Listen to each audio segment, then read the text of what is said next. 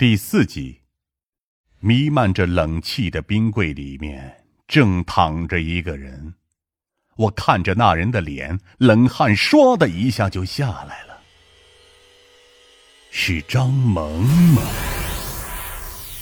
在安博曼酒店，他的尸体明明被法医部的人带走了，怎么会出现在这里？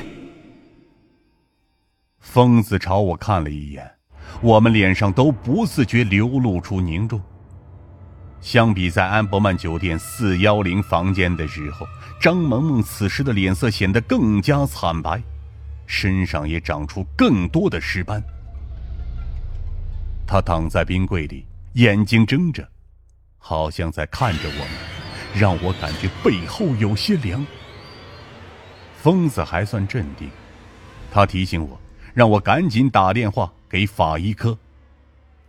当时在安伯曼酒店，是老法医罗振安负责把尸体带走的，他是法医科的科长。我拨打着罗振安办公室里的电话，眼睛一边看向冷藏着张萌萌的冰柜。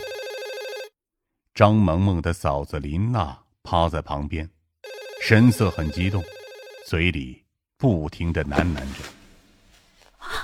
萌萌，你回来了。”我就知道你死不瞑目，不甘心让那些冤枉你的人逍遥，他们一定会遭到报应的。我和疯子都皱着眉头。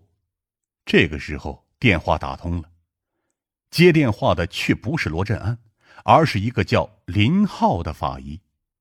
林浩是罗振安的学生，毕业后就跟着罗振安来到了警队法医部，成为罗振安的左膀右臂。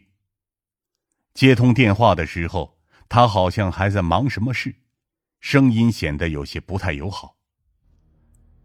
听我说到张萌萌的尸体在殡仪馆冷藏室后，他愣了一下，随后声音低沉的问我：“张帆，你在开什么玩笑？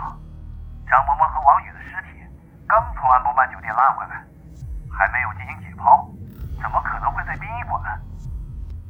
他显然不信。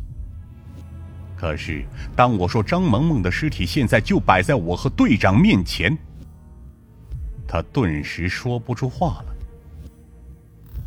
然后，我听到听筒摔到办公桌上的声音。过了好一会儿，林浩的声音才再一次传来：“张萌萌的尸体真的不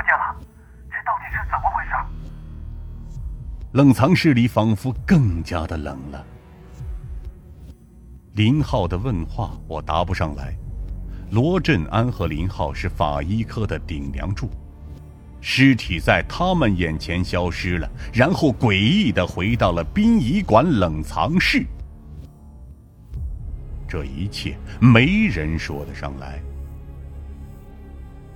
我跟林浩说这件事我们会调查。林浩怕尸体丢了担责任，我只能安慰他。好在尸体在殡仪馆，并没有出什么问题，然后就把电话挂了。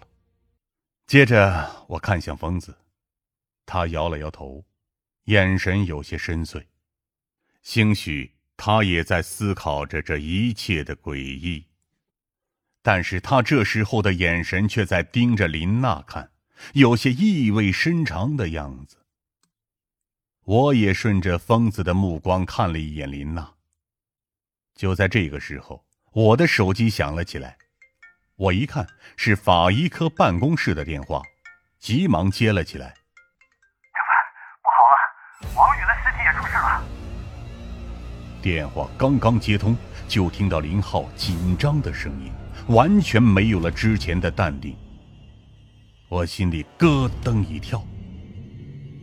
王宇的尸体出事，难不成王宇的尸体也失踪了？疯子也听到了林浩电话里的声音，脸色变得难看起来，仿佛随时要暴走。我赶紧问林浩怎么回事。刚才我又回解剖室看了一下，王宇双手的皮肤被人割开，把他食指的皮扒走了。我心头一惊，旁边的疯子也倒吸了一口凉气。王宇和张萌萌的尸体从安博曼酒店带走不到十个小时，一个诡异的回到了殡仪馆，另一个在法医科被人把食指剥皮。每一个环节都充满了离奇。疯子把我的手机抢了过去，对着听筒暴走的吼道：“林浩，你仔细搜查法医科，绝对不能放过任何蛛丝马迹，哪怕是解剖室里面出现过的一只苍蝇、一只蚂蚁，都要查得彻彻底底，不能放过任何细节。”林浩应声道。好，我知道了然后挂了电话。疯子看着神色阴晴的我，也许是看出我内心的疑云，他拍了拍我的肩膀，嘴角扯出一抹笑：“啊，张帆，你记住，再高明的凶手也是人，一个死人是不可能会杀人的，这一切都是假象。你是警察，不能被眼前的困境难住。我们要做的。”就是抽丝剥茧，把真相找出来。我紧皱着眉头，然后重重的点了点头。队长说的没错，我是警察，我不能让王宇死得不明不白。不管这案子的凶手是人还是鬼，我必须查清楚真相，找出幕后真凶，将他绳之以法。